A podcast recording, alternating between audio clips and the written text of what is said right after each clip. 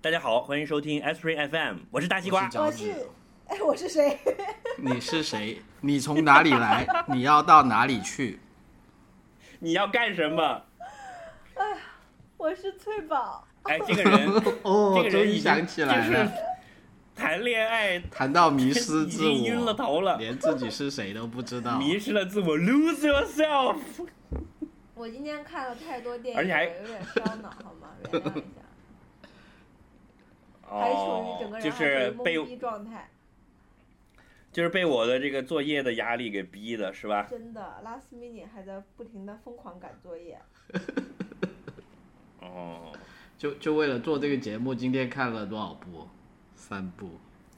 还好了，今天看了两个，有两个是之前看的。就所以你就在我们录音的十分钟之前，刚刚看完本届奥斯卡的最佳影片《The Shape of Water》耶！北行物语，忘情水，好像爱如潮水，将你我包围。是的，是的。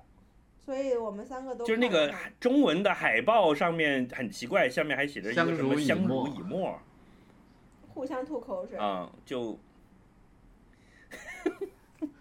这个还挺情趣的，互相吐口水。这这是相濡以沫的原意好吗？对啊，不过你你你不过真的搞不过你这么一说，搞不真的好，就是这个意思觉得好污。他重他重点他不就不只是呸最佳影片的，他还我也要吐在你哎身上，来吐我身上。哎，回来回来，他除了最佳影片，他还拿了最佳导演最佳导演、最佳艺术指导和最佳原创配乐。Excuse me，是的，所以你对此很有意见是吧？我真的看的就是万脸万脸懵逼。你先讲你懵逼在哪里？就你觉得有对我我是对，因为我昨天中午看的，然后看的时候也挺懵的，但我后来已经想通了，所以你先讲你懵的地方。你居然能想通，我比较因为我因为想知道你我后来因为我后来那天晚晚上当晚看了这个《暮光 N 部曲》的大结局之后，我突然把这个问题给想通了，所以你你先说。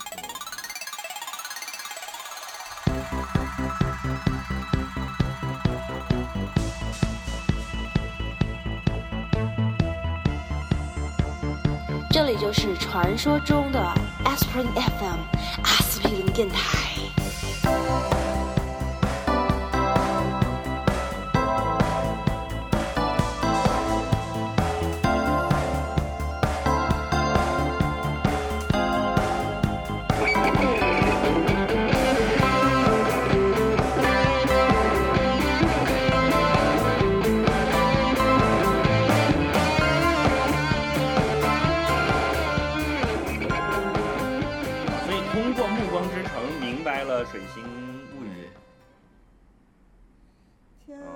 好，翠宝你先讲，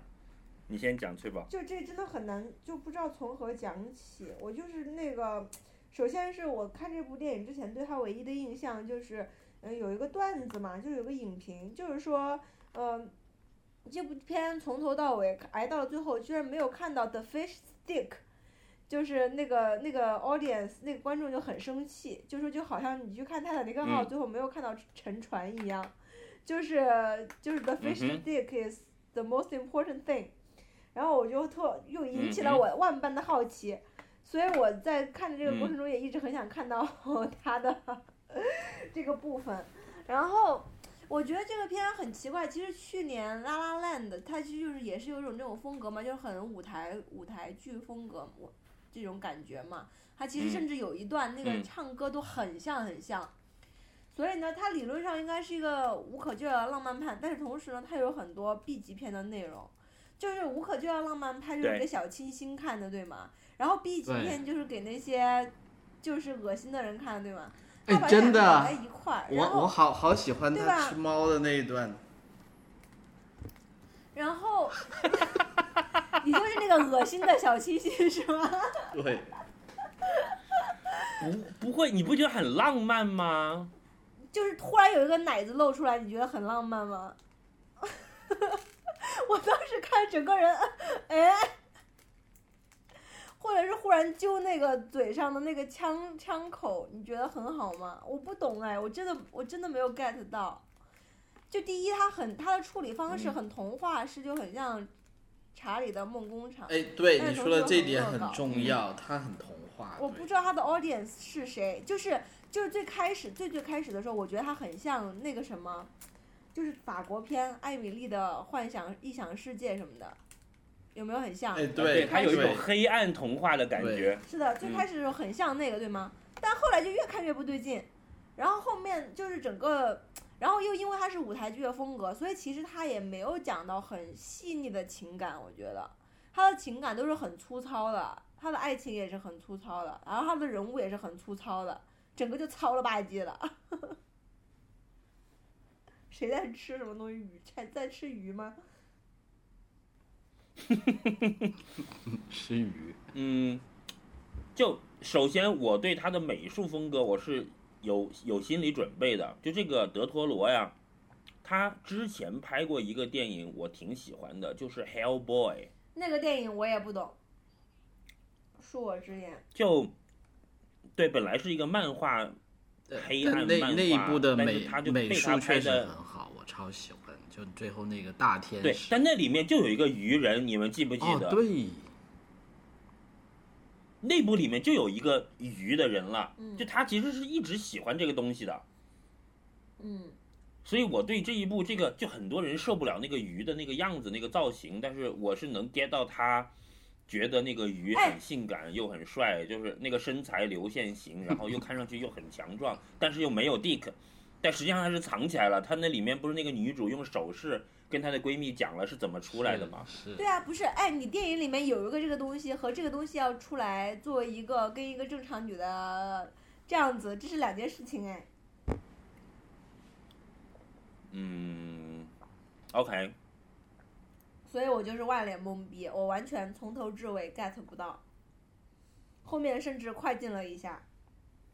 但但是有一个很关键的点是在最后一个镜头的哦，你有看最后一个镜头吗？没错没错，那个镜头你要是看漏了的话，你就整个 totally 就没有 get 到这个电影的主题了。最后一个镜头是啥？就那个女主其实是条他鱼来的长得，筛出它那个，三条痕嘛，对吧？对对，那其实是嗯他的鳃鱼鳃来的。对，他不是小时候在那个水边被被抱走的吗？所以就解释了一切，就是他为什么不会讲话，然后他为什么喜欢水，然后他他为什么对这个男主就有一种天然的好感。但是这个感觉在最开始就揭示了呀，就说他在水边被、嗯被被就是孤儿什么的，就那个地方。嗯，而且他喜欢在浴缸里那个，哎，对呀，就是他做梦的时候都是所以我漂在水里的。这整个 get 不到。嗯，我觉得就是他这是可能导演的本意吧。但是有没有更恶心的可能性啊你们就是就是其实这个女的长得不是什么可更能性？对，其实这个女的不是长得很像人类吗？所以会不会她最后搞的是她的爸爸呢？她的爸爸之前跟一个人类的女的搞了以后生了他。哦，那那就那就更复古了，那就直接去到古希腊神话了。那就不是黑暗童话的问题，那是黑暗神话的问题。对，我觉得这是有这个可能的。那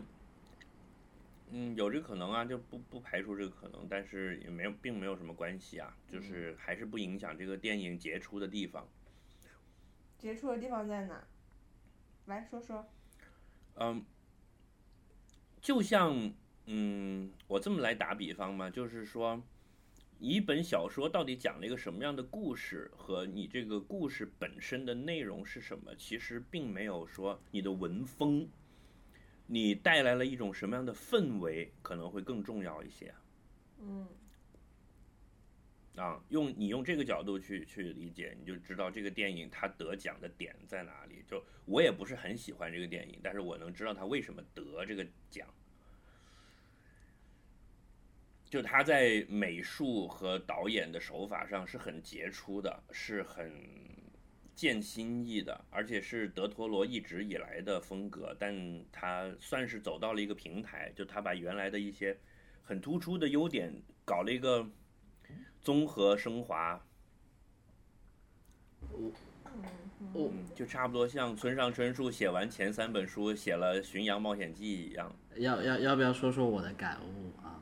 就有趣的点。来来来来来，你来，哎，你对我们我们都十分期待听你的我高论我先问。一下，你们有没有看过《暮光之城》系列的电影啊？要要不要有啦，你们都看过对吧？那你们看的时候觉得喜，就是会不会像看这部片那么排斥呢？不会啊，不会。对，但是你们有没有想过，就我不知道西瓜你看过吗？起码你得知道那个剧情才行，因为有些点你是要我没看过，但我知道大概是讲什么。就是你是不是想说，人类对于毛皮毛的温暖感，会比那个对鳞片湿漉漉的东西的这种不是不是、呃接受程度要高是这样子。就我觉得根本我我想讲讲的点是这样子，就是《暮光之城》它虽然是一个很玛丽苏的电影了，但是你抛开玛丽苏的那部分来讲，就是说它其实跟这部片我觉得很多地方是对应的。第一，它都是一个女的喜欢上了另外一个物种，对吗？就我觉得微博上有很多人说啊，呃，嗯就就她很难接受说一个女的会去喜欢一个动物，但是问题是说，你想《暮光之城》那是一个死人，是一个史诗来的耶。然后，然后还有一个什么，嗯其实它对应的点就是《暮光之城》是用了第四集整整一集来讲这个女的怎么变成一个，就合理化她，因为这个女的对，这个女的是从人变成吸血鬼了嘛？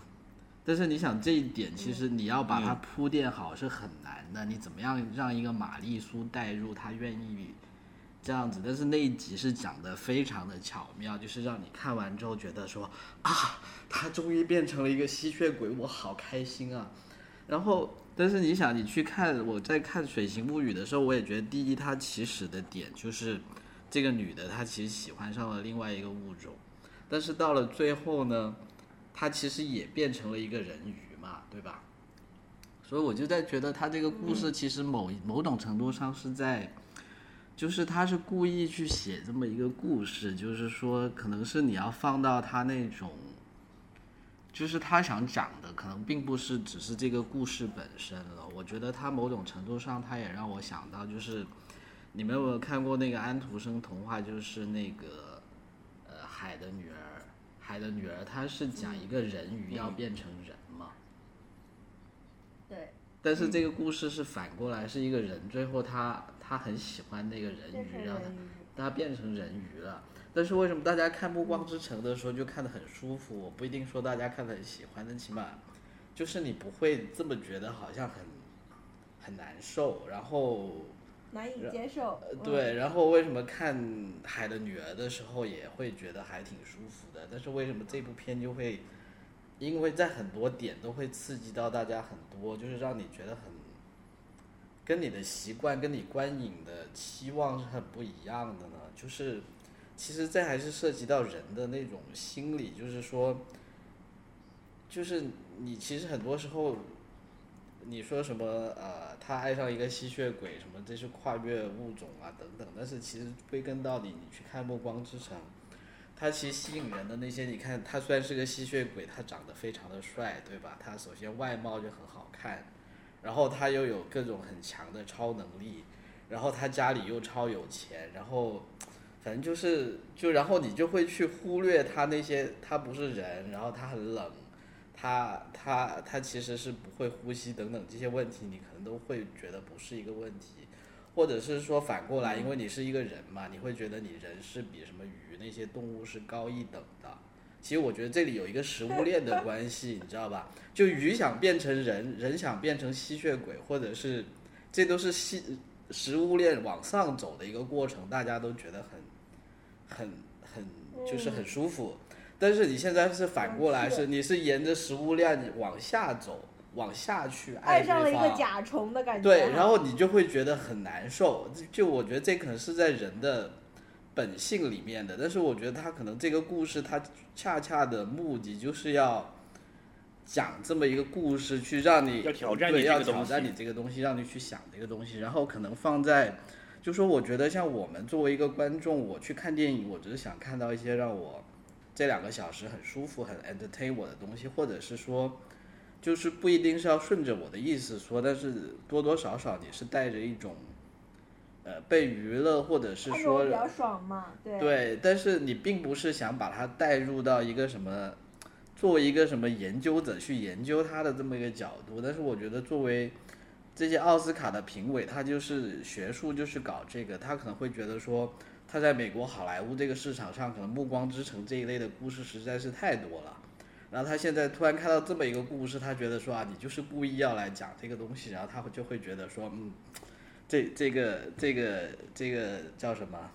你你不错，有才，我要表扬你。然后他就会给他这个奖，我觉得也可以理解。虽然这部电影并不是说我最喜欢的那一部，但是我可能能 get 得到，就你放在这个大背景下，然后你会觉得说啊，我就要给这个奖他，对吧？我觉得也很合理。嗯，这样一讲，我就觉得能够嗯我是觉得我是我我观点跟你类似，但是我觉得其实就是就是物种的问题。就你想想看，你它如果不是一个半人半鱼，而是一个半猫半人，你就好好接受多了。比如说它浑身不是光溜溜的鳞片，而是柔软的毛皮，你摸上去是暖和的，那才更恶上去像一个小猫咪那一样。才更恶心吧？那就跟人跟狗差不多。哎，有哎，你想狼人系列还有一个美剧叫《Teen Wolf》的呀，那那部片其实基本上是走软色情路线的，就所有那些呃，那个《暮光之城》里面的男二就是一个狼人嘛，但他们他他基本上就是一个 sex icon 还。是个人形嘛。对啊、但他还是个人形。对，就是那里面就讲，在那里面讲他就是肌肉很发达，然后摸上去是特别的温暖的，然后又很忠诚，就是个小狼狗，天天跟着你保护你，对吧？那就是说，对一个人来讲，比如说小孩子，一个小猫咪，他就愿意去摸；如果一条死鱼，他就不愿意摸，因为很臭，然后又是冰凉的嘛，然后沾着鳞片，啪啦啪啦的，湿漉漉的，臭臭的，那。但是我觉得他这个美术上很厉害的，就是他把，他这个首先这个导演他很有才，他从小可能就喜欢看一些奇怪的东西，他从这里面他有一种独特的美感，他把这个鱼的这个流线型的这种美，和他那种你看发着一点光，蓝蓝的、绿绿的，然后嗯又很强壮，其实他的那个身体是很有型的，你一看是一个很有力量的强壮的青年男子的体型，对吧？虽然没有性器，下面是光溜溜的，但是他把整个这个这个性感的这种东西给表达出来了。嗯，我觉得这一点是我我觉得很很吸引我的地方，因为我也是一个从来不喜欢鱼这种东西的，就我对陆地上的生物觉得 OK。你像昆虫，我就很不喜欢，就就其实这是一种人的本能，离你自己的物种越远，你觉得越可怕。越近就觉得越好。比如说，如果是一个半人半猴子，大家不会觉得很奇怪，对吧？像孙悟空这种 我觉得也不是吧？我觉得不是，我觉得如果这个鲤鲤鲤鱼精，你就不行，我觉得你猪就已经觉得不还啊 OK 了。我觉得你你 不，我觉得你讲的还是就是很 for，就是在那个形式上面，其实我觉得不是，因为因为这个电影里面这个鱼，它不只是说它是因为物种或者是它的鳞片或 whatever，它也没有讲话，它其实并没有表达出很深，它就是很很 primitive 的，就像一个兽，你懂吗？它像一个动物，嗯，它并不像一个能够精神上跟你交流的东西，它也没有精神上怎么去交流。所以它感人的点不就是在这里吗？就是一个小动物跟你之间很纯洁的这种感觉。呃我觉得它跟它它没有 没有任何他跟女主角是有交流的，因为他们就是同类啊。女主角就本来是不会讲话的，但是她有一段在跟他，或者至少女主角觉得他是可以跟他交流的了。我觉得，对啊，喂鸡蛋给它吃啊，放歌给它听、啊。对啊、这就跟喂狗一样啊，就不是你要你要看这个类比，这要你要看这个类比，就豆瓣上面有个影评就讲说，那些把它跟《新白娘子传奇》比的人，你觉得这个这个鱼能够白娘子比吗？就是就好像其实刚刚讲就是说，比如说《暮光之城》也好，whatever，其他狼人也好，他其实是在跟你讲话，就是更像是你的那个 能够跟你交流，你知道吗？就是更有一些别的东西。但是这个呢，我感觉就真的就是像一个人兽，就是，就这个就是我完全没有 get 到的点。他他不，他有一有一点点擦那个 fetish 的擦边球。他他有他会讲手语了。嗯，对了，嗯，但就是但这恰恰就是他性感的地方所在。如果这个人这个人鱼一站起来，非常溜的跟你聊起天儿来了，然后跟你谈文学、谈艺术，就你就不不性感了呀，嗯，不懂对不对？不懂，我觉嗯得好莱坞要没落了。嗯，呃，这这可以放在另外一个点来讲了。我觉得倒不是不一定是通过两部电影，就说因为本身电影本身这种形式就是有很多挑战的呀，而且它已经都辉煌了那么长时间了，对吧？对，有道理。嗯，这一部片肯定也不是我今年最喜欢，我觉得要拿最佳影片的电影。对，嗯，讲讲真就是是颁你颁给之前哪部？就就我在补充这部电影一个点，就我觉得是这么看的，就有一点像，我觉得它有点像卖卖火柴的小女孩，就是其实卖火柴的小女孩那个故事呢，其实讲真，我并不是就是说很喜欢，就是你不会想到说它拍成电影你会买票去看的，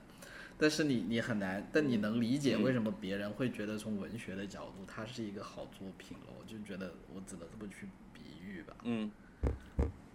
它有一个非常鲜明的形象，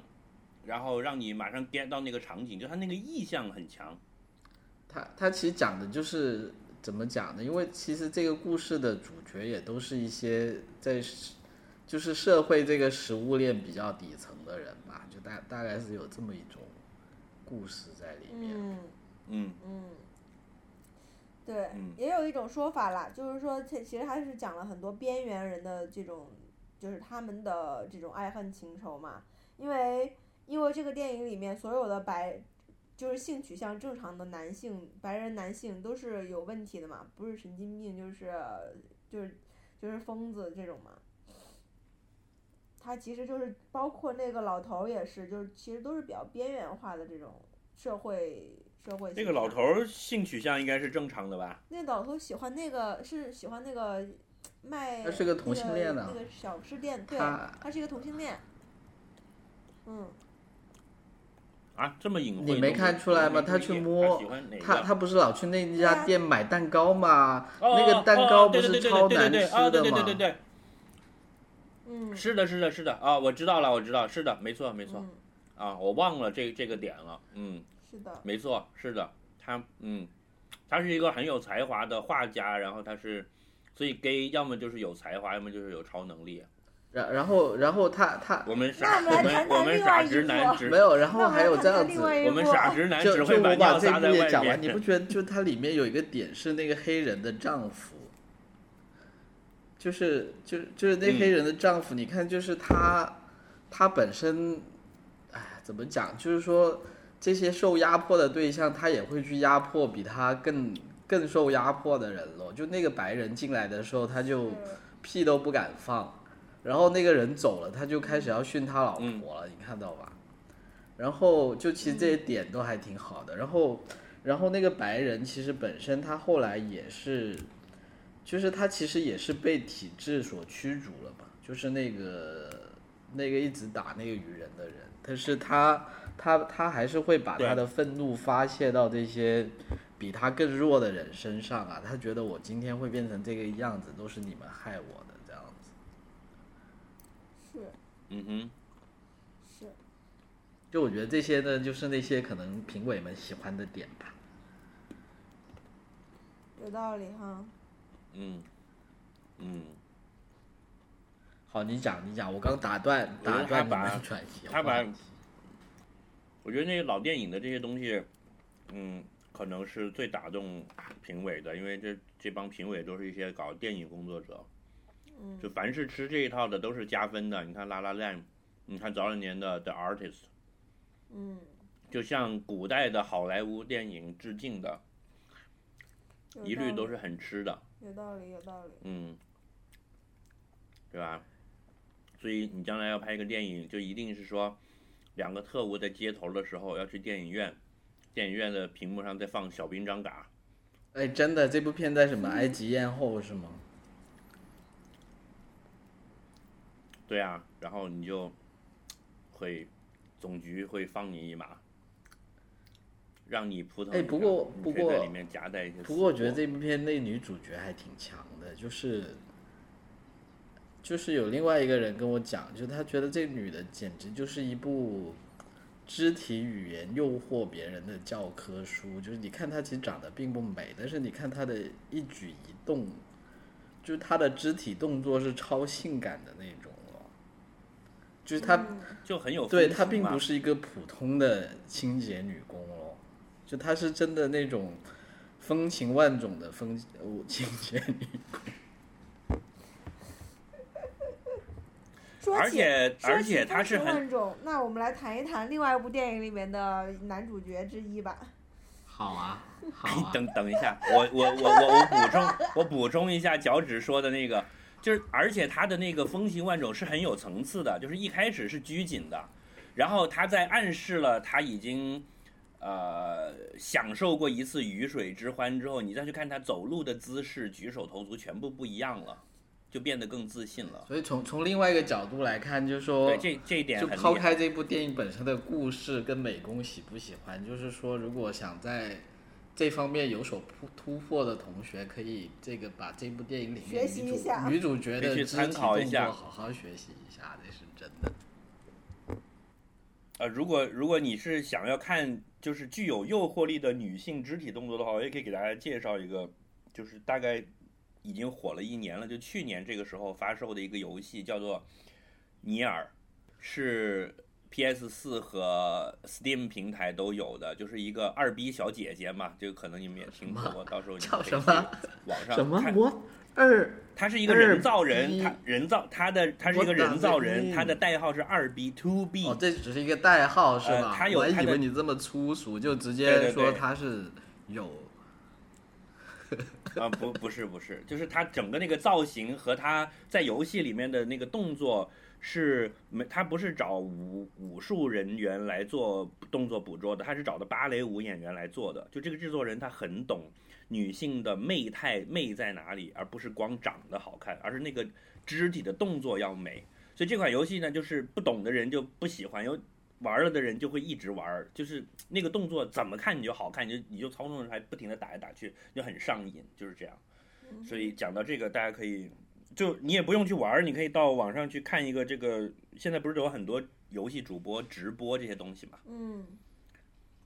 嗯，可以去看一下就好了。好的，好，我们进入你们两个人已经快进入对我们两个人赶想聊紧进入你。们两个，对，已经按耐不，住的翠宝，话你刚刚。想说的是我在看那个电影的时候，我就一就 Call Me by Your Name 吗？对啊、甜茶吗？是吗？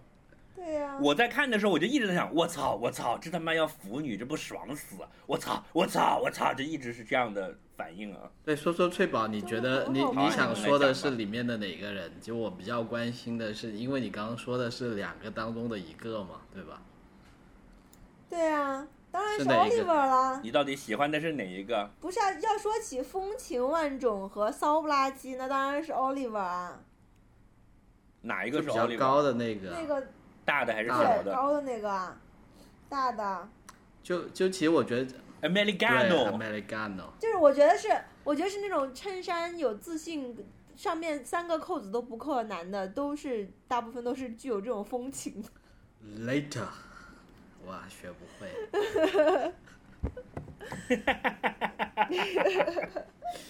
就是很很美啊，就是整个人又美又媚，就是简直就是一个呃，怎么说，行走的荷尔蒙就是，在学校里面那种行走的荷尔蒙，就是让男的女的都为之倾倒啊。我觉得，呃，今天今天我跟大宇一起看这个电影，我觉得他的一个评论很对，就我们两个都很喜欢这个电影，但是但是你看他作为一个直男，他也喜欢这个电影的原因，他说这简直就是就是《舌尖上的中国》呀，把它当成《舌尖上的中国》来看，就是舌尖上的意大利 舌尖上的舌尖上的感，Americano，情，舌尖上的暑假。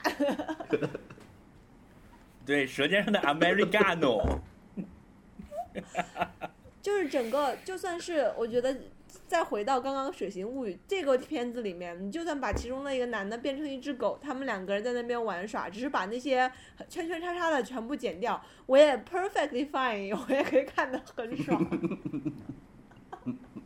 就是在那样的环境下，每天过着这么爽的日子，然后就就是很爽啊。哎，真的就是一个我世外桃我我我源觉得 是吧？是的，我觉得翠宝这个恰恰就是《水形物语》牛逼的地方，就是，呃呃，《Call Me by Your Name》那种美是一种你很能接受的正常的美，《Shape of Water》给了你一种异类的美。那个美不是你平时 get 得到的，就是你可能就好像你是一个天天吃饺子、吃吃炸酱面的人，你有一天突然吃了个冬阴功，你也觉得很怪，就这他妈什么东西？但是，哎呀，我操，酸酸辣辣的挺过瘾，就是有有有个这种感觉。嗯，我不打岔，你们继继续讲啊。总之就是，我觉得《Call Me by Your Name》非常的好看，而且很感人，就是完全就是一个非常小清新的《舌尖上的暑假》，我愿意没事儿就看一看，就是太爽了。那你只看到爽查了那个所你们两个都是这个，就没有我已看到经查那个拍摄地了，我想去，我想去过暑假。你要你要去过一个舌尖上的北京去了人，也没有一个这样的人在那等你的。不是啊，只要有果，我跟你说，有只狗都可以啊，就是有果子，有游泳池，还有然桃子每子，天没事儿。对呀、就每天没事儿。还可以去摘桃子。嗯，所以哎，真的，我跟你们的就是那个点真的很不一样哎。对我，我嗯其实跟翠，我跟翠宝也也有点不一样，就我认同翠宝的点嗯，，是们说，我在看的时候，就是我我操，到河里游泳，我操，好危险！哎呀，不会淹死了吧？哎，我操，又到河里游泳，你这是当妈的心态我操，这水好脏。你你这个是那就哎呀妈呀，在在在床上吃桃子，我操，床单都弄脏了，哎呀我操，弄得一身还不去我知。道你是天气这么热，黏吧你是黏吧的他们。家那个女管家，没有，她是他们家，他们家不是有个做饭的女管家吗？对呀、哎，我就看不出来你是一个这么龟毛的人。脚趾，你你有哎什，么突不同？我突然我我我我突然觉得就是还我我我还是去跟《水形物语》去去做比较，就是你看着他跟一个鱼在搞，你觉得不舒服。那你想，如果一个恐同的人看《Call Me by Your Name》，是不是也会很不舒服？那个感觉跟你看那个人鱼其实是类似的耶。有没有想过这个问题？没有。我我觉得 Call Me by Your Name 这个电有影可能啊，对，有有有有可能的嘛，他也有那种不适感嘛，对啊，就像你看到哇操一个鱼，哎呦哦还掉鳞片，所以我看这两个电影我都有，但是 Call Me by Your Name 我的不舒服的点是在那不讲卫生的地方，哪里有不讲卫生？就觉得 对很卫生那个到楼上的阁楼，然后拿了一个脏兮兮的床垫往地上一弄，两个人就开始上面搞，一想我操灰都不拍呀嘛，那不都都粘到身上了吗？结果人家那里就是很干净洗就好啊。啦。就下去，就我就很着急呀洗就好了。就然后那河里我操就青蛙蛇钻进来怎么办啊？光着屁股就往河里跳。原生态。那万一有个石子把把脚脚给拉坏了怎么办？对吧？而且上来了之后也不擦，就瞎撸两下，骑着单车就回来了。回来了抓起桃就吃，也不洗手。所以所以所以你觉得说奥他没拿到奥斯卡的原因是因为不讲卫生？不讲卫生，不是不是了，不是了。那我我我现我现在讲正题啊，就你在唱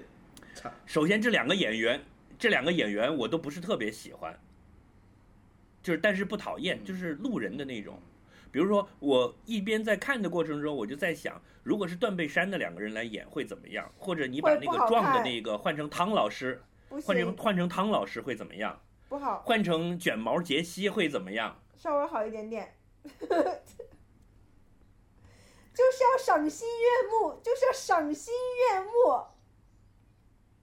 但你不觉得这个赏心悦目很很没没有我我我我白人我我我觉得是有原因的，我待会跟你说。就他是故意要这么选，嗯，然后嗯，对，然后在这个这个电影再到最后的十分钟之前，我都觉得切，这有什么？嗯，OK，好啊，这个床戏拍的挺漂亮的，但是那又怎么样呢？就还不就是一个恋爱拍的很美的恋爱电影嘛？一个中二的什么他妈一家人很有钱，老爹是教授，然后在意大利有城堡，然后在这里过暑假，我操，就 就很中二，很玛丽苏啊。然后我就一直在想，那如果把不是一个同性恋电影，如果就是一男一女，有什么了不起？假设你就换成类似苏菲玛索年轻的时候最美的那段时间拍的爱情片，然后换成个帅哥，然后是一个帅哥和一个美女的故事，那你还会觉得这个电影这么了不起吗？就我一直在这么想，然后直到的最后十分钟，它的结尾就完全把我给征服了。就我觉得这个电影的 highlight 是在最后的这。个我同意。因为演他爸的这个演员是我非常喜欢的，而且是我一直觉得是一门重炮，嗯，是就是很牛逼的一个演员，我就会觉得说，OK，好啊，这没什么了不起啊，就一个爱情片，哎，但是这里放一门重炮干嘛？这是不是有点大炮打蚊子？然后没想到，果然最后有他一个重头戏，把整个东西给点亮的一个大炸弹在后面，就是后面放着大炸弹呢，嗯，然后再一个。最后一幕甜茶的那个一个长镜头，我也觉得是 OK 的，就这个演员，我我就路转粉了，就是是可以的。对，竟然就是竟然没有拿到影帝提名，呃，我就拿了影帝提名了是吗？嗯，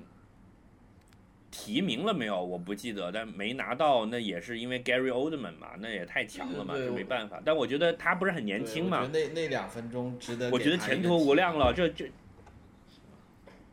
就这小伙子肯定是有前途的，而以后肯定是我会关注他的。呃，我觉得整个这个电影的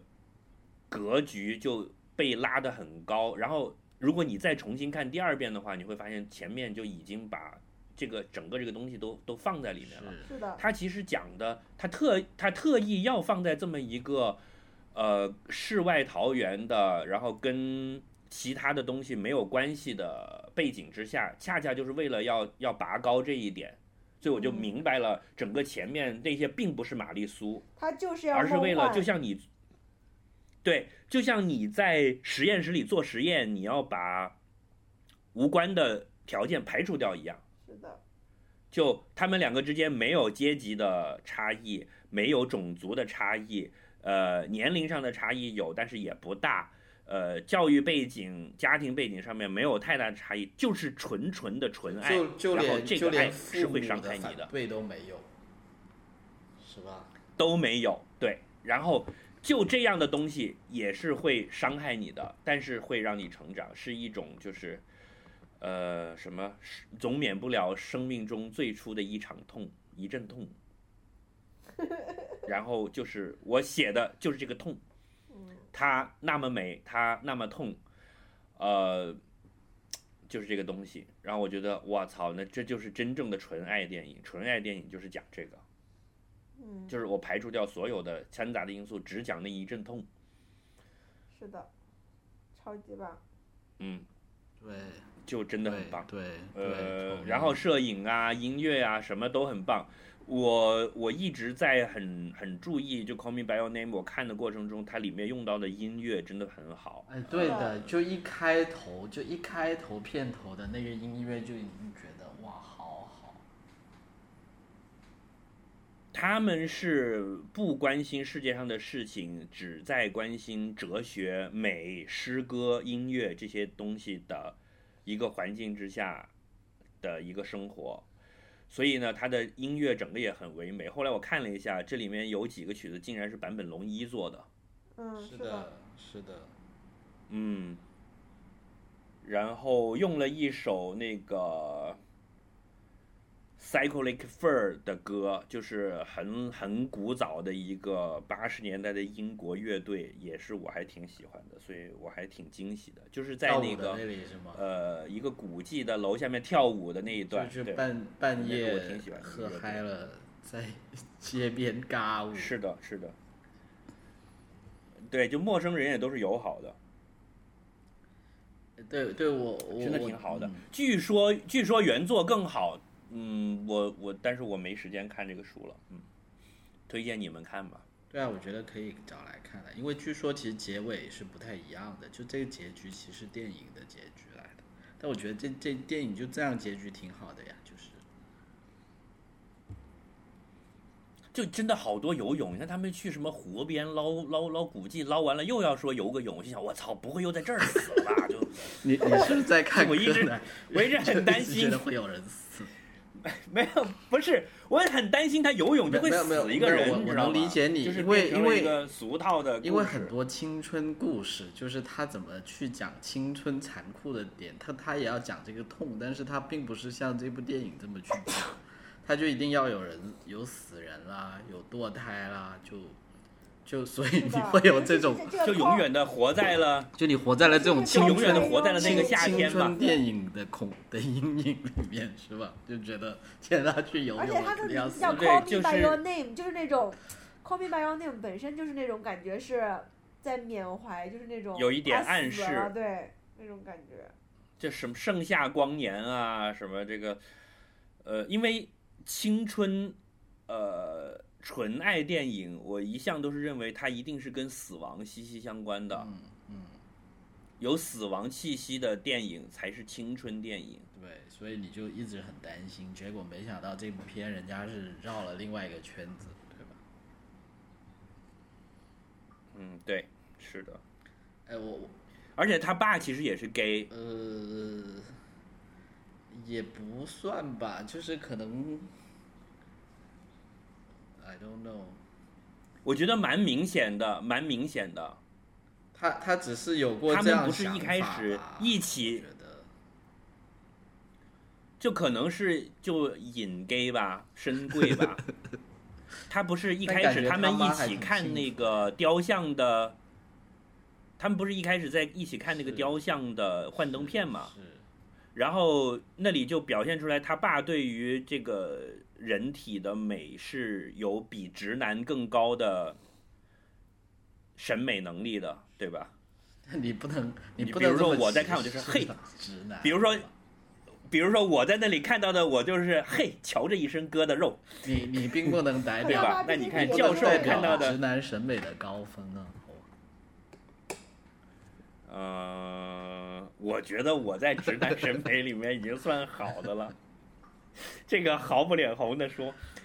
然后在最后跟他儿子的那番谈话里面，他也讲了呀，就是说你的这一份感呃友情可能比友情更多，这个是非常珍贵的。我年轻的时候有机会尝试，但是我可能没有你这么幸运去拥有这个东西。他都已经这讲都明啦没，有，但但是我觉得这是这样子了，就是说他其实你看这个甜茶，他也跟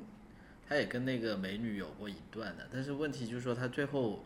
他的心之所属还是在这个男的嘛，但可能他爸当时是处在他同样的位置，但他爸最后觉得他更喜欢没有，女孩子他是为了报复他吧？他没有，他很清楚他喜欢男的，他是为了报复他，因为前一天看到他跟那女的鬼混去了，然后晚上回来还哼歌，他就很不爽，他就我他妈也泡妞去，是这样吧？我觉得，我倒不觉得哎，我觉得可以也不一定那么纯粹吧。，对对对，我觉得可能我觉得可以因素之一。就是我觉得是这样子，你去看他，他是这这样子，我觉得他这里面其实你很明显，就他跟女孩子在一起的时候是很，他是很自信、很如鱼得水的，但是他反而是在跟那个男的在一起，他是很尴尬的，你们觉得吗？就整个场景，就虽然你某种程度上说是很美对，很就是我我整体的观影感觉跟跟西瓜比较像啊，就在很美的之外，它主题在最后还是在讲这个，就你刚刚讲的这个青青春成长的这个痛。就你看他本来就在世外桃源里面，他真的就是一个王子，就是好像世界就在我的脚下，我什么都不怕，什么都可以拥有这样子。但最后就是因为他的这个对另外一个人的爱，让他变得很很痛苦。然后，但是我觉得就是说。你你去看回他美的里面，他其实很多地方也是超级尴尬，就是他们两个人只要在一起的时候，都都是无尽的尴尬，而且其实两个人都很笨拙了。就就我觉得这其实是这部电影一个比较好的地方，就是说，他他其实在讲初恋的那种，就是你那种非常笨拙的感觉，就他还他还描写的挺好，就两个人在跳迪斯科那一段，简直是尴尬到飞起。我觉知道你有没有感觉，就。然后，然后我觉得就是说，他很多东西其实也是有铺垫的。就是他最后那段话，我我其实当时有这种感觉，就是说，这部电影跟我自己的看预告片的时候的预期不太一样了。因为大家真的看到这种题材跟这个预告片，可能大家的预设就是说，啊，是不是又是一部什么意大利的断背山，对吧？然后这里面是不是有各种苦情，然后那种就是社会社会的枷锁啊，然后啊，譬如预设他是一个双男主啊等等。那其实我自己看完之后，这跟我的预期有几个不太一样的。一个，我觉得就是说，其实这并不是一个双男主的电影哦。就是我觉得，其实男这个主角其实他讲的就是艾利欧的故事，就是讲这个小男孩的一个故事。然后那个就是甜茶为男主，而那个他那个 Americano，美国老师是是一个投射对象，纯粹是一个情欲和就它的作用，它叫 Olive 嘛。它它是一个橄榄嘛，这个橄榄的作用跟那个桃子的作用是一样的，它就是一个情欲跟爱这件事本身的一个投影来的。就就我其实就觉得这个这个最后的那个点呢，我是在哪里突然想到这个点，就是他有一场戏，就我觉得特别好的，就是他桃子那场戏，他不是突然在那里哭起来了嘛？然后我当时我第一个反应是说，就是说为为什么要哭呢？这有什么好哭的呢？但是，但是到后面你再去联想他所有他哭的这些情节跟整个主题，你就发现就连起来了。其实就是，他其实这个小男孩是一个非常聪明的小男孩，就是他，其实他爸跟他说的那些话，他其实他自己已经是感觉到了。就我觉得他为什么在那个桃子的那里，他突然就哭起来了，因为其实他那时候就已经感觉到他爸后来跟他说的那些所有的道理，他就在那一刻，他应该已经是已经。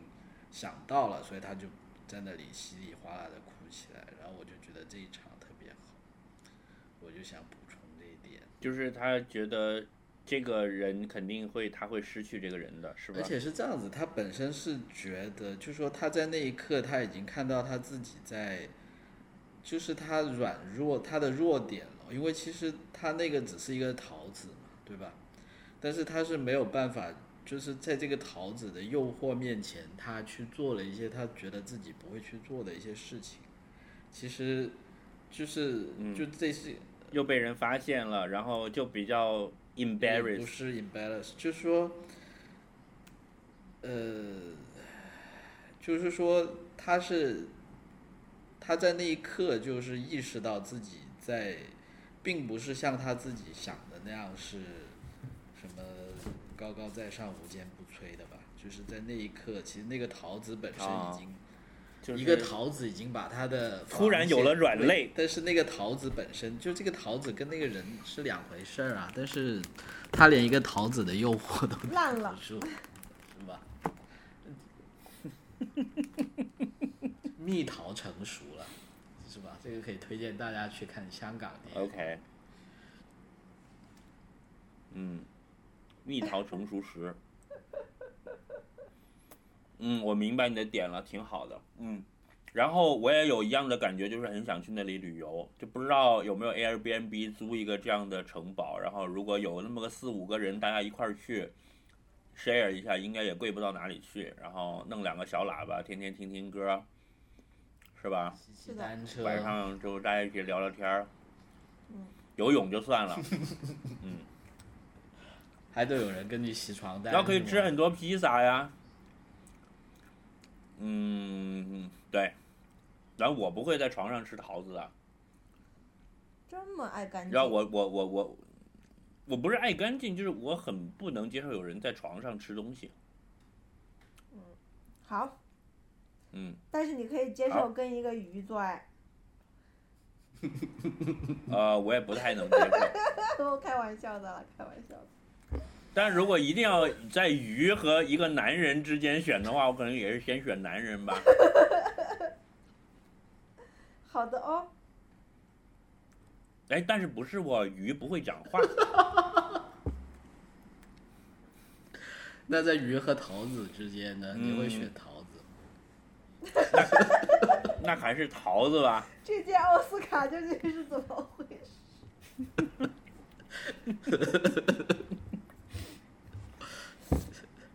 那桃子和橄榄之间，你选谁呢？我选橄榄啊，我要跟他结婚。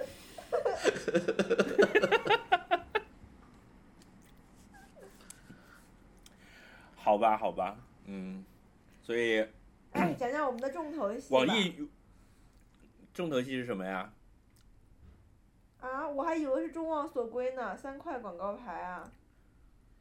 哦，三块广告牌啊，啊三块广告牌是众望所归啊我觉得三块广告对我就说这个应该是我们三个三个之间的众望所归嘛，至少也是对吧？就是我认为最佳影片应该颁给三块广告牌 too，但是如果你要问我，我，但你要问我，我会把它颁给 Lady Bird，因为我对 Lady Bird 是有私心的。哦，Lady Bird 我没看，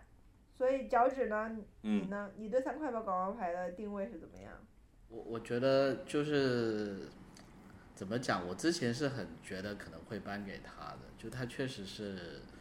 而且我觉得怎么说呢，就这部电影确实很好了，就是就是这部电影，我觉得是那种属于是你可以反复看的电影之一喽。但但是今年来讲，哎，你不觉得他一他从出生，他从一出生就浑身上下带着最佳影片的样子吗？嗯，对的对，就就他是以前奥斯卡比较喜欢的那种样子。但嗯但是我又觉得，就说如就但但但就你光这么说呢，可能也有点小看他了。就我觉得这部片它本身的野心可能并不只是在奥斯卡，它本身这个作者，我觉得写这个故事嗯还是挺有想法的。就它本身这个故事，我觉得嗯是文学性挺强的一个一一个故嗯事，就是感觉。他他其实是想以小见大了，就他说的是，我觉得就是那天翠宝说的那个很对，就是那天翠宝看完这部电影在看叫什么叫，你在看那本书叫什么《论暴力》还是什么来来的？啊，暴力，嗯，对，就就我觉得他他这部书他这部电影他讲的确实就是说，一方面你你第一个感觉呢，他他可能说的是一些呃呃，可能第一个感觉可能有点跟那个叫什么，跟啊、水形物语》有点像，它里面是结合了各种社会上的一些边缘人物，但也有一些主流的人物，让他们可能交织在一起一些的故事。但但是我我一开始感觉也就是有一点像看社会新闻的那种感觉，就是说啊，好像挺狗血的。但但是你慢慢看到后来，我就自己觉得，就说其实这部电影他想说的呢，某种程度上是一个，就是说可能社会制度跟它是一个很古老的话题，就是说人的暴力跟人的社会性，你要你要怎么去平衡？就是这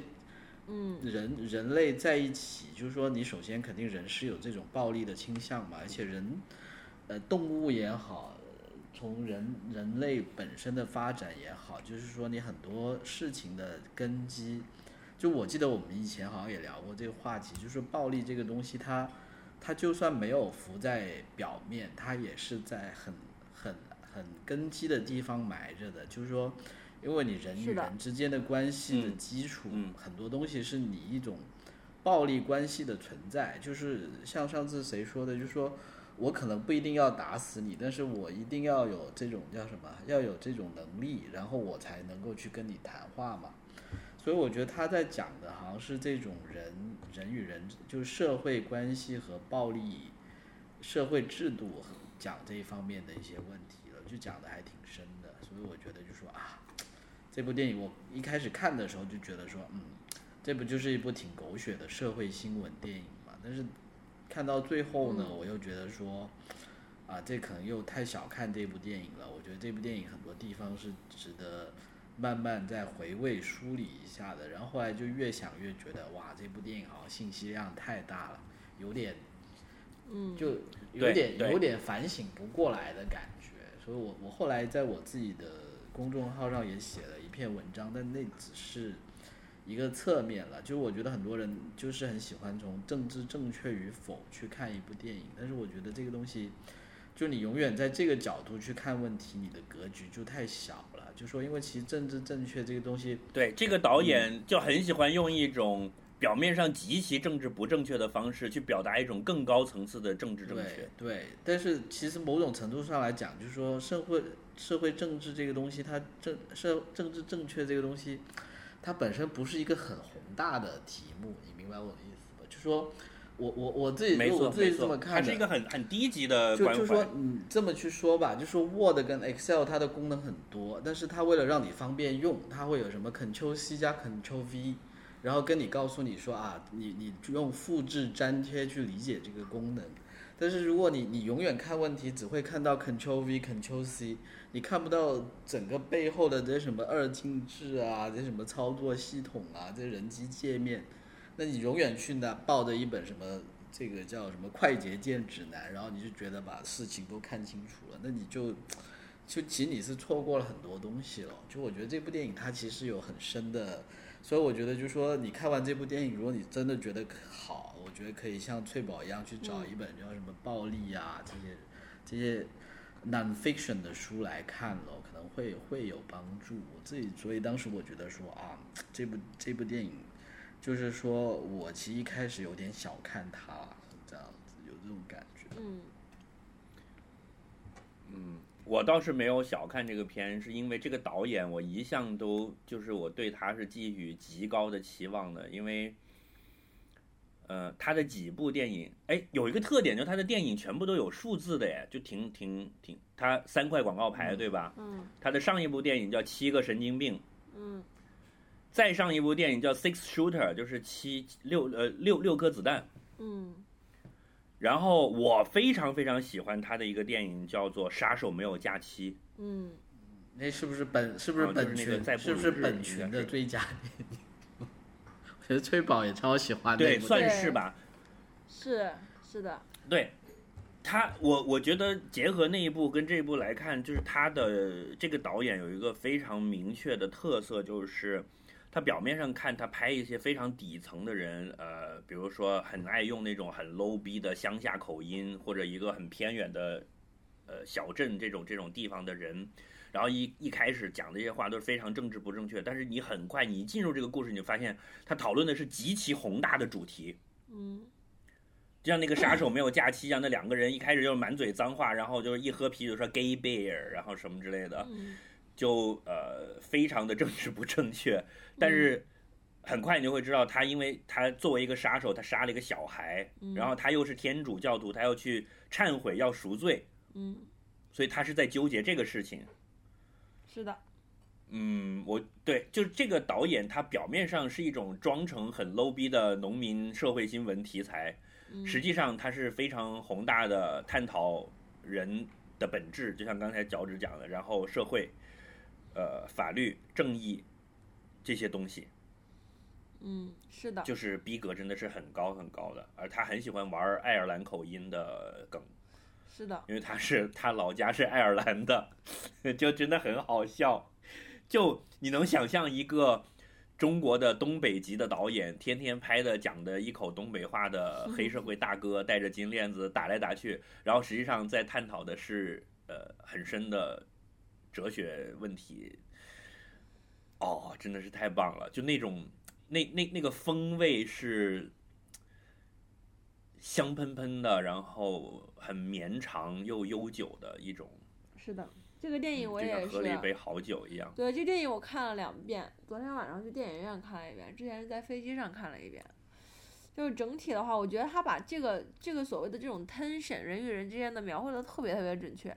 但是我其实有在想一个问题，我在想说东北东北人看到这个电影会是什么感觉？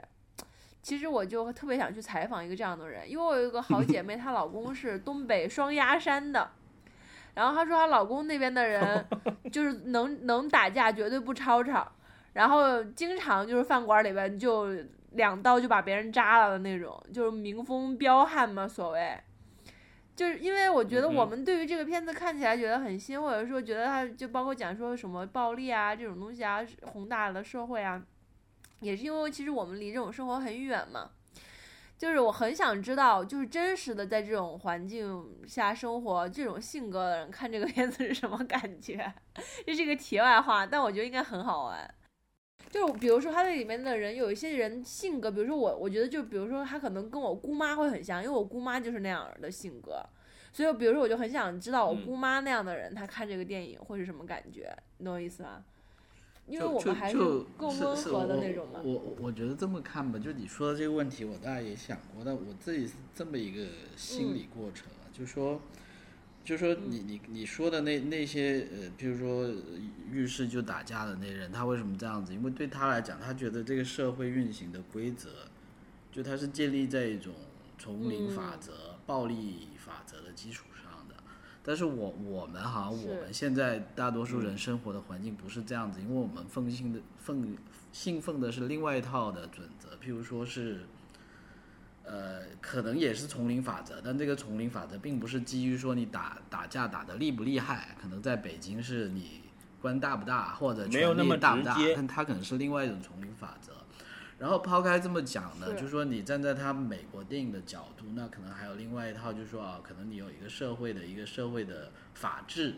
这这样这么一套。然后你看到后面，你就再看，可能现在很多电影里面讲的呢，就说为什么大家觉得这部电影好像他一直在骂出口，你会很爽，就是因为其实很多时候现在的电影呢，特别是不是我又要黑一下迪士尼，就是说。就有另外一套迪士尼的规则，它的规则是你爱是可以拯救一切，爱是可以解决一切问题，爱和宽恕是可以解决一切问题的，就那又是另外一套规则。但但是我觉得这套电影它让我的反思就是你会去想，就到底哪一种是对的，就说这个社会到底最后是靠暴力来解决问题，还是靠爱和宽恕来解决问题，还是靠制度来解决问题？然后我自己看完这部电影之后呢，我自己感觉是这样，就是说，其实这个社会上可能到最后呢，不管你信奉哪一套规则，这套每一套规则呢，第一它都有它能解决的问题的范围，但是也一定人生里面有很多问题，你通过暴力也解决不了，你通过规则也解决不了，你去说爱和宽恕呢，也是一套鸡汤，也解决不了。但是那最后就说你可能会回过头来之后呢，你就会再发现啊，为什么社会上有，比如说你这部电影，对如它有宗教对吧？有学校，有警警警警局，有所有的这些制度，有所有的这些什么人脉关系、这个家庭关系等等，还有这些文学电影，嗯，然后你就会觉得到最后可能其实人人的社会制度就是它一方面可能是建立在解决问题的基础上。但是另外一方面，可能很多东西它存在，就是因为说很多时候你很多问题是解决不了的，但是你解决不了，你人又要活下去，那又要怎么办呢？那所以就有很多这些东西，它到最后并不是真的能够替你解决问题，它只是只是是让你能够把日子过下去。就这么说起来，好像也挺挺灰暗的。就就就怎么熬对，呗但。是某种程度上，可能这也是一个社会的真相吧，我觉得。你说这个，我突然想到，其实我看这个电影的时候，我一直在想另外一个片子，就是《海边的曼彻斯特》。就是我觉得他好像是两种面对嗯也是一种这种绝望极度的悲痛，对，对，一种绝望、无奈和悲痛，在在你人生中很重要的时刻出现的时候，你一个人的反应嘛，就是人跟人之间还是差别很大，但它都是很 make sense 的。我我是很同意脚趾的那个说法，又跟我的那个理论暗合吧。我觉得这个导演他他很喜欢去讲，他创作的角色都会有一个很坚强的信念。比如那个杀手没有假期里面，那个杀手虽然无恶不作，虽然什么，但他就他就有一个像铁打不动的一个信念，就是杀女人和小孩是不对的。嗯所以你只要杀了小孩，你就你就要死。所以他最后他都自己把自己给干掉了，因为他不小心误伤了一个小孩嘛。你看这个里面是每个人都有很自己很坚强的一个信念，就是因为生活很艰难，你必须要靠自己去相信一个东西，你才能像一个落水的人抓住一块木头一样才能活下去。嗯那么当你很坚信的这个东西受到挑战的时候，你会怎么办？嗯他就编了一个很巧妙的故事，先把几个人每个人都有自己坚信的东西，然后呢让他们去碰撞，嗯，让他们互相之间去挑战对方的那个最坚信、最核心的那个信念，嗯然后就露出一个什么结果呢？就是刚才脚趾讲的说，每一种理论其实都能 cover 你一块，但是也都有盲区。嗯，就好像在拼一个地图一样。那当这些东西重叠的时候会怎么样？那当所有的东西每一种信念都盖不住，都有一个空盲区的时候，那会怎么办？那最后的结果就是你能看到所有的人他在自己原来坚实的信念受到冲击的时候，他的选择也是放弃呢，还是继续坚持呢？是是是去寻寻寻到的那个寻，去寻了你这个信念，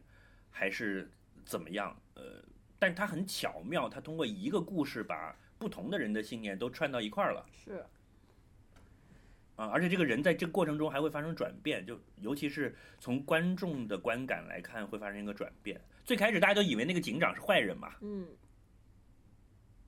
就那俩两个警长最后都会你都会认可了他们的选择，就觉得都是有他的道理的。尤其是那个又有一个是 gay 的，然后一开始还显得特别恐同。对他那个地方也挺隐晦的嘛，就是说，就算别人说你是 gay 还是怎么样怎么样，嗯，我觉得，但我觉得他的其实那个警长是知道的，对，但是这个警察的转变其实也稍微有点突兀了。他就是为了，我觉得他是为了把那个戏剧冲突到最大化嘛，就是在那个大火的时候阅读那个信，然后他就忽然变了嘛。其实我觉得这里稍微有一点转变过快，但是 otherwise 其他的部分都很好。就设计感比较强。嗯。嗯，是的，嗯，但也是一种就是大家想象中的美国小镇嘛，因为他自己其实不是美国人嘛。嗯，那你们觉得这个科恩嫂这个拿影后实至名归吗？没办法的呀，我觉得肯定。什么叫没办法？赶鸭子上架只有给他。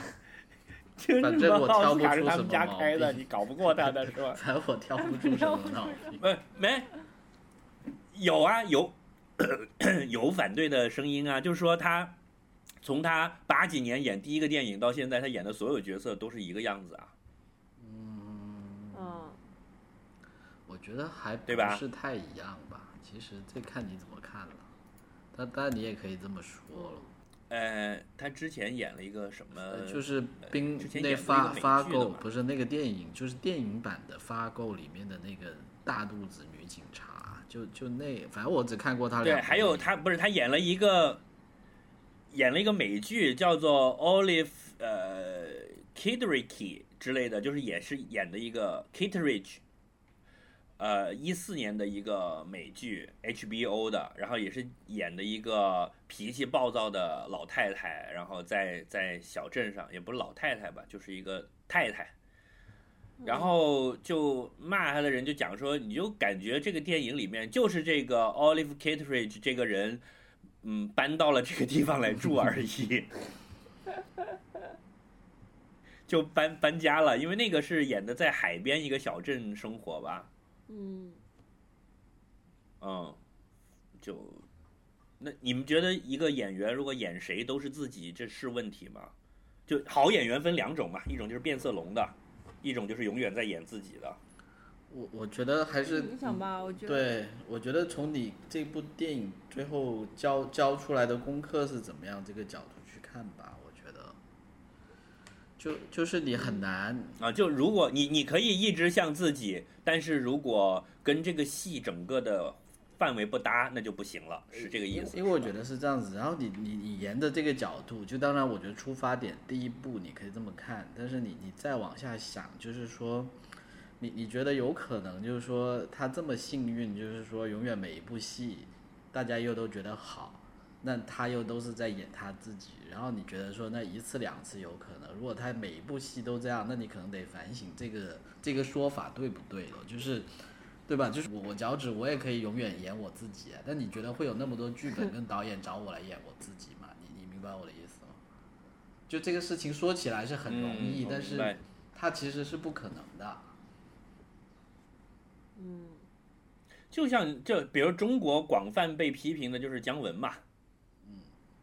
就姜文演曹操也是姜文在说话嘛，就是演什么都是姜文本人，但是嗯，我觉得那看他挑角色了，或者看那个导演呃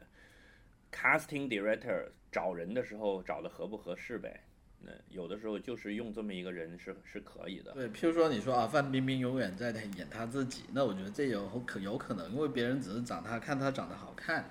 但是我觉得作为科恩嫂，就是你觉得大家就因为她一直演她自己，所以就很喜欢她，然后，对吧？觉得这也不是很 make sense。嗯，就范冰冰不是一个能拿来讨论演技的时候能提出来的例子。因因为那些说她一直在演她自己的人的意思，不就说她没演技吗？对我觉得范冰冰演的最好的角色应该是金锁吧。我其实都没看过，我可能冤枉他。被容嬷嬷拿针扎的时候，还还还可以。你居然都没看过好啊那我们那个年代的神剧。就很好看啊，而且你可以每年拿出来看。我觉得中国可能被重播次数最多的电视剧，第一名是《西游记》，第二名就是它了吧？嗯，是的，他可能对吧快荣登第一了。难道不是《还珠格格》？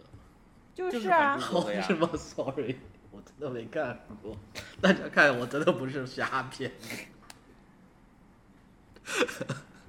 金锁就是那个《还，珠格格》里面紫薇的丫鬟啊你看吧，我真的没有骗大家，我对啊没有看过。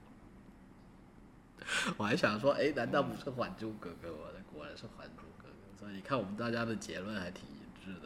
其他几个被提名最佳影片的，必必须说一下 Lady Bird 啊，看得我老，看得我们两个加起来快超年纪超过八十岁的人在电影院里面老泪纵横，那是容易吗？老我我是在家里看的，而且我看了一个很渣的那个呃片源，就是那时候蓝光碟还没出，就下载的是那种 DVD 版的画面，就是我全程马赛克的，但是我都就哭的不行不行的。哦，然后后来高清版的出来，我又又看了一遍，对，这么严重哈？呃，我觉得你先不要就是受我们的影响，觉得那么好吧？你到时候看了你也觉得挺一般的，就也有很多很多人看了是无感的，就不知道这个片在讲什么。呃，就有什么了不起？就是一个青春片。但因为首先青春片是我最爱的几个题材之一了，嗯就我原来总结过，就是最能打动我的几种题材，嗯呃，青春残酷物语这是一个大类，这部片可以属于这一类。然后再一个就是这个败者的凯歌，啊就是 loser 们这个不为人知的胜利，嗯嗯，无声的狂笑之类的这些。然后还有一类就是屎尿屁喜剧嘛，嗯嗯，如果有一个电影能把这三样东西这个结合起来，那就这就老牛逼了。其实 Lady Bird 还有一点原来是这样，他就是屎尿屁的笑话啊？不够多而已。你说 Lady Bird 啊。嘛，人毕竟是女孩子啊，So，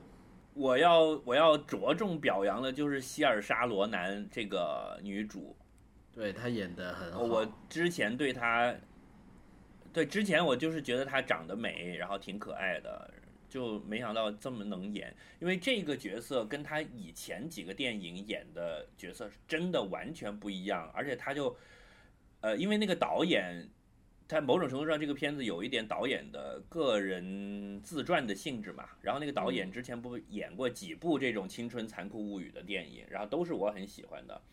所以呢，你就会觉得希尔莎罗南在演这个 Lady Bird 的时候，完全就是那个上身一样的，就演的好像导演本人，格雷塔·格韦格。就我强烈建议你在看之前，你一定要先看 Francis Ha 这个电影，是 which 前两年我已经跟你们强力安利过的但，但我知道我每次讲但也不影响你都不，会去看的。但也不影响我老泪纵横啊。但 Lady Bird 基本上就是 Francis Ha 的前传。就 Frances Ha 讲的是一个傻大姐在纽约是怎么拼呃打拼的，就是所谓的纽漂，然后她就是傻逼逼的，然后就被她的室友坑啊，然后谈恋爱也不是很行啊，这样，呃，然后就那里面就有讲到她实在混不下去了，就回了老家，就是在 Sacramento。嗯，然后你看这个 Lady Bird 讲的就是她在 Sacramento 的一个女高中生，然后说我不要待在这个 boring 的地方，我一定要去纽约，嗯，对。对吧？其实就是她的前传。对，嗯，哎，哎，那个那个电影也非常的动人。你们要，我可以随时提供有有资源。Netflix 有，我已经加到我的 playlist 里面。啊，有有有。有有有，而且那个电影是就是黑白的，是很，它是向法国新浪潮致敬的，就整个拍的是非常的像像新浪潮的那一波的那种那种调调。哦，嗯，其中有几个镜头拍的非常美。呃，我我觉得女主确实很好了，就虽然我以前一完全不认识她，所以我也不知道她跟以前有多不一样，但是我觉得就就如果最佳女主角颁给她，我一点不奇怪的。就我我私心里面有一点觉得说科恩嫂已经都拿过了，但她今年才二十三岁，so 就是我我觉得我觉得这一届我自己很开心，就是说你像甜茶跟跟罗南这种，就他们都是很年轻，但是他们就已经你已经有机会看到他很有才了呀，就是这就是很好的地方了，嗯我觉得。你知道希尔莎罗南今年二十三岁，但是已经第三次提名奥斯卡了是了。吗？他以前提的是什么片啊？哦，他十九，他他他二十一岁的时候，Brooklyn 就提名了一次最佳女主，然后他十三岁就提名过一次最佳女配了，哦《赎罪》。哦然后《布达佩斯大饭店》他也里面也有他。哦，那真的很厉害，完全没有认出来。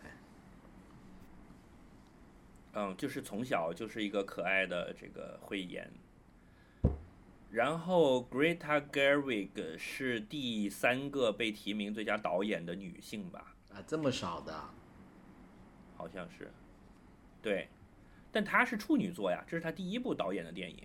她前面几个就我刚才讲那些，她以前演的都是她老公导，她演，我又我但是她参与，了编剧和对那个角色的我创作我还在。想这个东西还分处女座、金牛座吗？他是处烂女座梗的，啊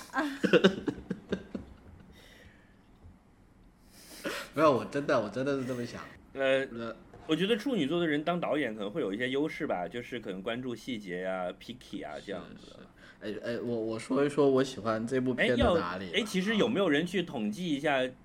就有有统计一下，就过往拿过最佳导演、最佳影片的导演在星座上的分布肯定有人统计过我觉得有有，但那肯定是伪科学好吗？我现在也不信这一套了。就金牛座的拿最佳导演肯定很少。maybe，然后，然后，我我觉得是这样子，这我我觉得喜欢这部点，这个这个东西呢，就是说其实青春剧这种什么少女主角的成长的，这种什么其实都很多。我觉得这部剧它让我觉得好的，就是两个点吧，我自己觉得印象最深的一个点就是它的。它的节奏很轻快，就是它的信息量其实超大的，就是就你有一种叫什么“轻舟已过万重山”的感觉，就他他这这个我觉得剪辑就是很厉害，就是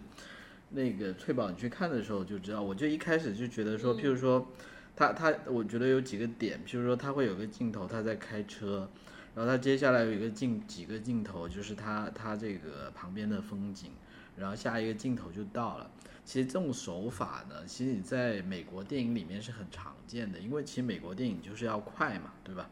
就他跟那种什么，嗯什么那个谁啊，什么安东尼奥尼那种，就是从楼梯下面第一集要爬到九十九级，然后一一集都不落的那种是是不一样的嘛。但是但是呢，这这种剪辑就是你过去的，就我自己的感觉，就他他其实是会怎么讲呢？有时候会显得比较突兀，而且就是会让你觉得很着急，对吧？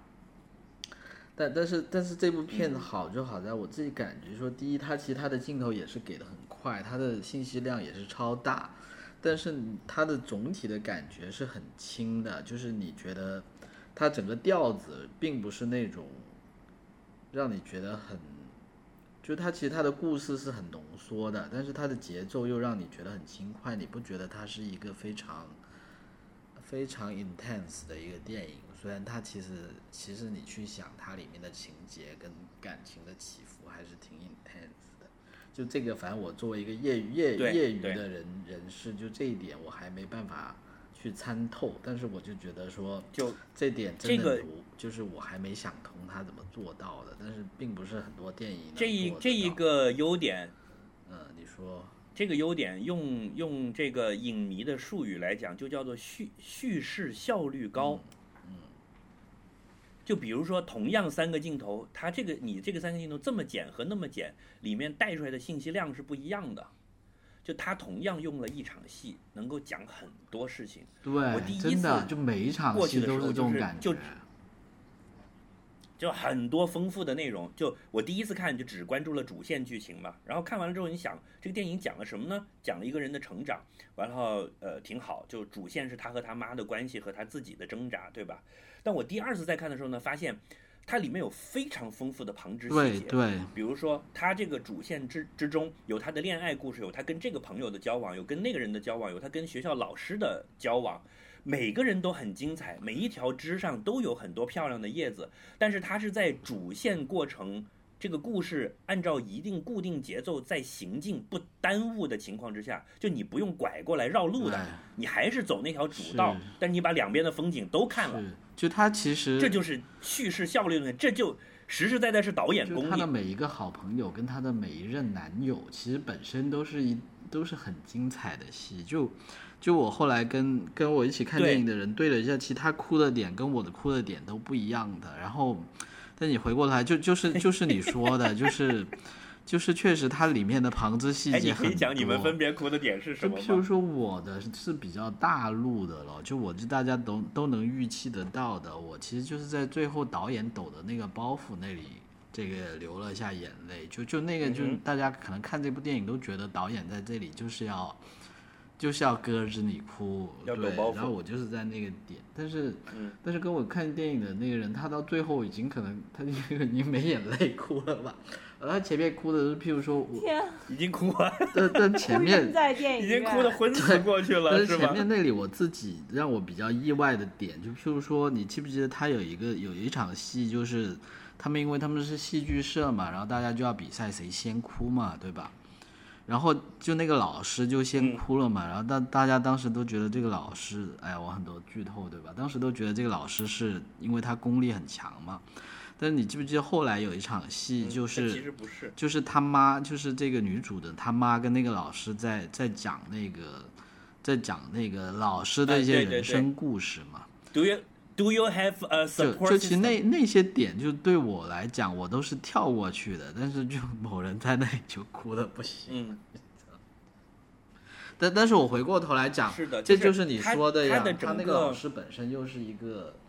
就是这他自己本身又是一个独立的故事跟独立的一场戏来的。对这个这个人的故事，你都可以把它拉一拉出来，抖了抖了，都能展开成一部电影的，分分钟对对，所以我后来就觉得就非常鲜活。嗯就所以他的这个剧本是一个经过了精细打磨的好剧本。哇，他可能是可能是他本人写了很多年的一个剧本，因为这个不奇怪，因为很多导演的处女作都是跟自己的故事相关嘛。那你在多年的不断的反刍回忆的这个过程中，你去书写它的过程中，你会不断的去打磨它。所以一个导演的处女作拍得很好，其实不奇怪的。决胜负的是在你的第二部电影。就你真的是一个好导演，还是你只是能够把你自己的精彩的故事讲出来的那个区别是在那儿的。嗯，啊、就像就之前有一句很有名的话，说每个人都能写，每个人都能写一本书，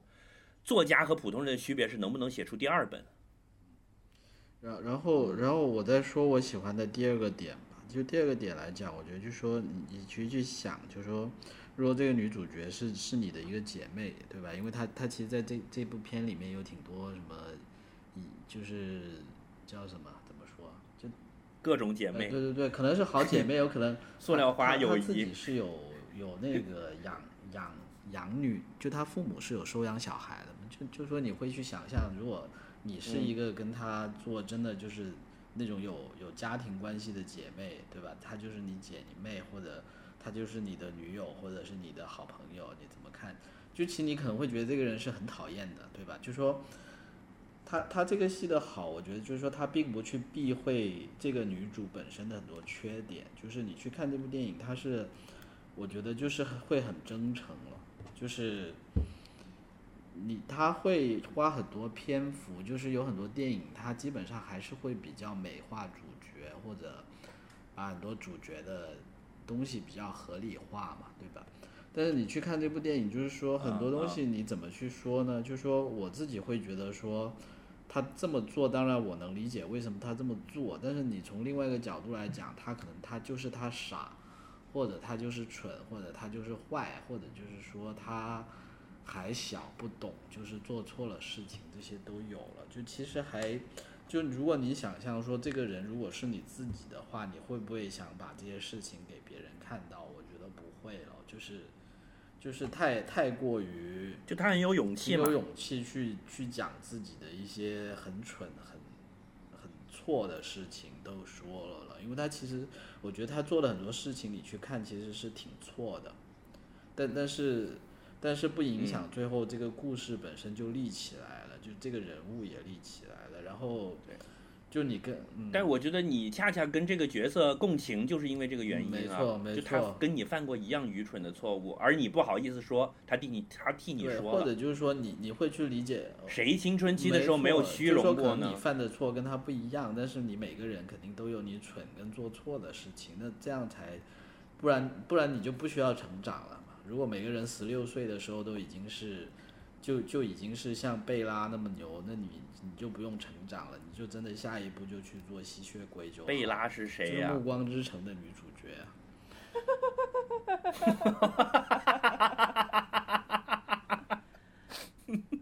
升华了哎很，好。如果你如果你喜欢他的这一个优点的话，我跟你讲，Greta Gerwig 的的每一部电影都要看。你去看 Francis Ha 就是这样的，就是他自己作死，作到死。而我跟你讲，Lady Bird 这个电影的预算你知道多少钱吗？不高吧？就一千万美金。就看得出来不是预算很高的了，所以我觉得这也是他牛逼的地方，是吧？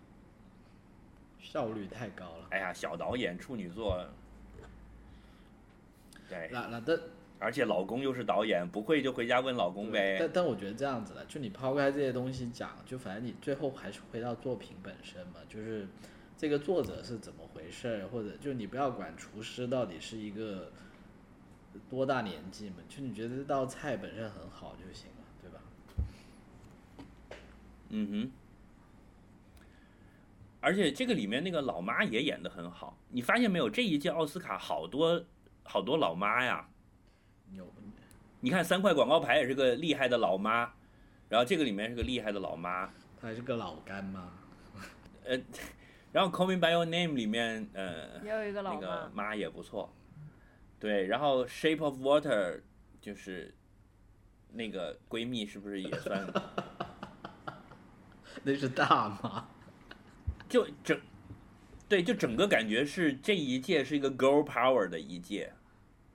如果你把甜茶当做是女主的话，也也没关系，就说就你起码已经三块广告牌，加上《水形物语》，加上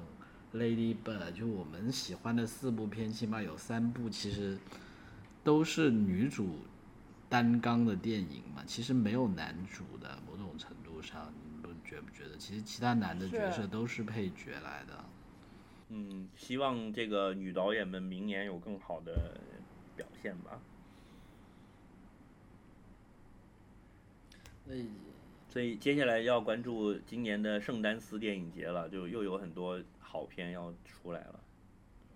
但我比较遗憾的是，我没有看到《艾托尼亚》了。你们有没有？就你们有没有谁看了我们没看的什么电影？这几部提名？呃，我看了哦，《Darkest Hour《The Darkest Hour》，你们两个都没哦看。觉得好不好对吧？对，没看。我觉得就是挺一般的一个传记片，就是中规中矩，就太想拿奖了，就完全拍成了历年拿最佳影片的历史传记题材那个样子，就没有什么很就从导演和剧作上没有什么突出，但这个演员实在太突出了，就没得说。但有意思的是，他讲的其实跟敦刻尔克两个对照着看就很有意思，因为敦刻尔克讲的是前线的这件事，嗯。然后 Darkest Hour 讲的是在在后面的同一件事，哦，那所以就这么看还对，就别有一番风味。但除此以外没有。哎不过你这么一那个国王的演讲，然后其实说说真的，我也并不是很喜欢那部电影，就是，所以我是想待我们聊一聊翠宝说的那个好莱坞没落的话题，因为我自己觉得就说，就这一今年这一届讲真，就说《水形物语》，你看了你觉得也不是最好的奖，我们三个人都同意嘛，对吧？就是提名起码提名电影里面，肯定这一部都不是我们最喜欢的，然后。然后其实很多年我自己都有这种感觉啊，然后这种而且不是说我们喜不喜欢的问题，就是说你你站在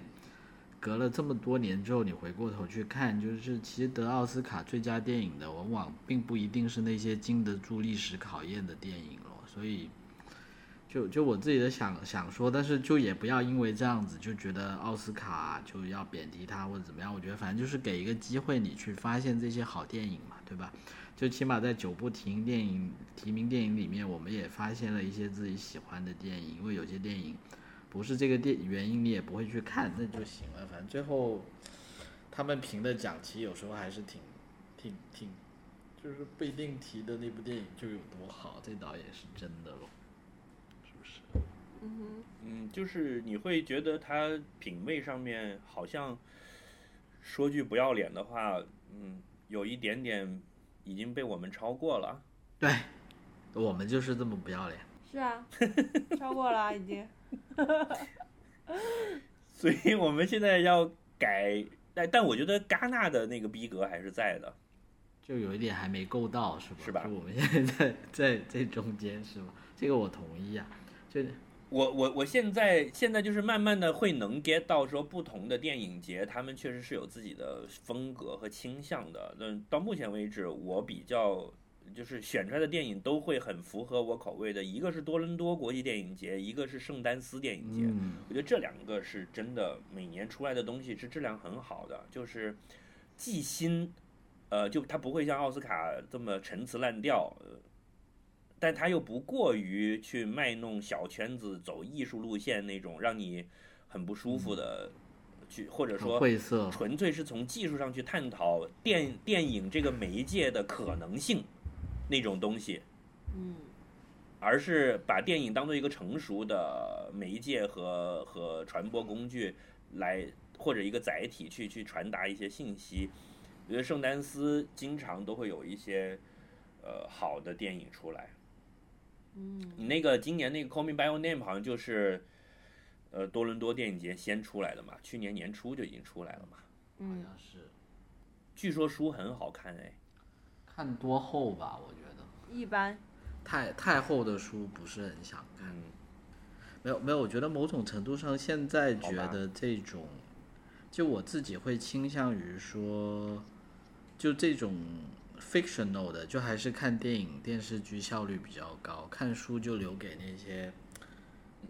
譬如什么基辛格啊这种，就你真的只能看书的了，就是在你时间有限的情况下。看电影还是省时间是吧？然后看书就看看像你今天推荐的什么叫什么阿伦特啊这些，这种没有办法拍成电影嘛。就我现在有一点看书看、呃，阿伦特的传记有对，或者看看传记。有阿伦特然后我现在有一点看书是有点嗯难看，这种小说性质的书有点看不进去了，我也不知道为什么。哎，《Call Me by Your Name》是二零一七年的一月二十二号在圣丹斯电影节首映的，嗯，就很早了。哎，确实很好了。我觉得这部电影好的，就像你刚刚讲的，就我觉得它是能经得住时间的考验的。就它这种纯粹讲美和爱的东西，对吧？是的。就你现在越来越不喜欢一些题材是沾政治的边，然后沾时事话题的边，对吧？呃，就也有它，就是说我觉得是这么看吧，就是说它也有带给你乐趣，但是你会觉得可能五年后、十年后，就它这种电影不一定经得起时间的考验，因为大家的热点会变，嗯，然后时代也在变，是这样。这个我同意啊。就像当年宋冬野刚出来的时候，我就觉得他那个歌词里面有讲什么动车啊什么的，我就觉得那不合适，因为十年八年之后，人家听你这个歌词就不知道你在说什么了，就不够隽永。就你要你要讲的应该是跟跟当下不是那么密切相关的事情才行。你你你沾沾热点可以蹭热点，是可能在短时间之内会获得一些加成，但是对你长时间的发展是没有好处的。我我同意你这个说法吧，部分同意吧，但是因为电影跟书、跟小说和这个，就它跟别的媒体不一样，它有一个大众性在那，它有个大众传播性在那，它是一个 mass media。嗯，有的时候它可以被对当做政治斗争的工具或者阶级斗争的工具，可以去发声。比如说这两年明显的 LGBT 题材的东西在多，对吧？嗯实际上跟现在的整个这个大的形势是有关系的嘛。对，那这也是为什么我在看《Call Me by Your Name 的》的前半段的时候，我我反而一直在排斥，就是我在想说，如果把这个女男主换成一个女的，这故事是不是还立得住，还有这么美？就我也想清除掉那些东西。嗯就你你真的是好，你是一个好的爱情电影，它跟你是讲同性还是讲异性是没有关系的。那我的我们同性恋朋友那么多年来看异性恋的爱情片，不也这么看过来的吗？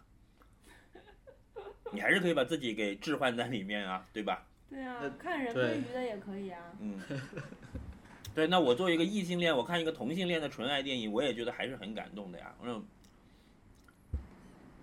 对吧？嗯，它同样可以 touch 到我在我的爱情生活里面的的的火花什么的。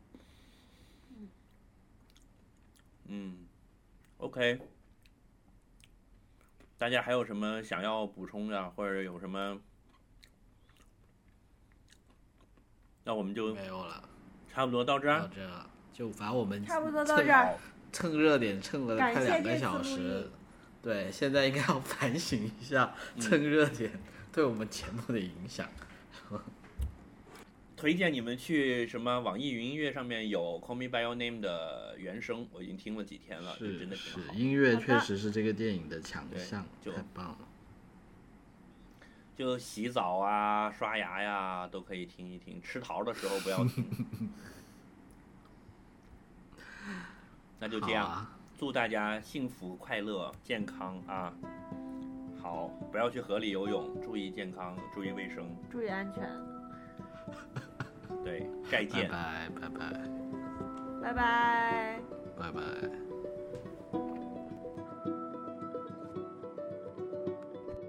Oh, to see without my eyes. The first time that you kissed me, boundless by the time I cried. I built your walls around me. White noise, what an awful sound. Fumbling by.